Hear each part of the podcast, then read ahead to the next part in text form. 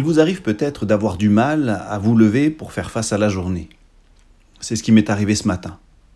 Quand le réveil a sonné, je l'ai éteint et je suis retourné dans la chaleur réconfortante de ma couette. Comment réussir à se lever? Comment trouver la force d'affronter la journée qui nous attend? Dans ces cas-là, j'en profite pour en parler à mon Père dans les cieux. Dans mon demi-sommeil, je me suis tourné vers lui pour lui présenter mes défis. Et un verset biblique m'est alors arrivé en pensée. Va avec la force que tu as.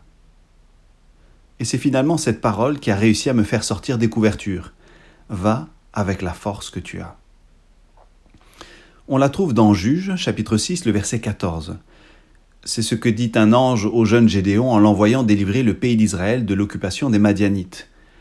La réaction de Gédéon est logique, et j'aurais eu la même. Quelle force je suis le plus petit de la plus petite famille de la plus petite tribu d'Israël. Je n'ai aucune force. Et pourtant Dieu lui dit, va avec la force que tu as. Et la suite du verset est intéressante. Tu délivreras Israël de la main de Madian, n'est-ce pas moi qui t'envoie? La seule force sur laquelle nous pouvons compter, c'est la foi en Dieu.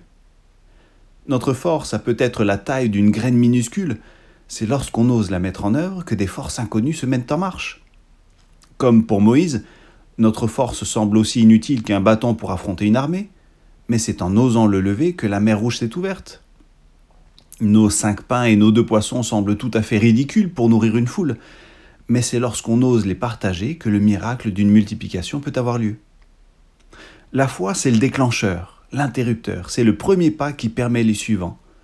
C'est notre force, c'est notre part. Et le reste, c'est Dieu. Alors aujourd'hui, si vous avez eu du mal à sortir de la couette, allez avec la force que vous avez.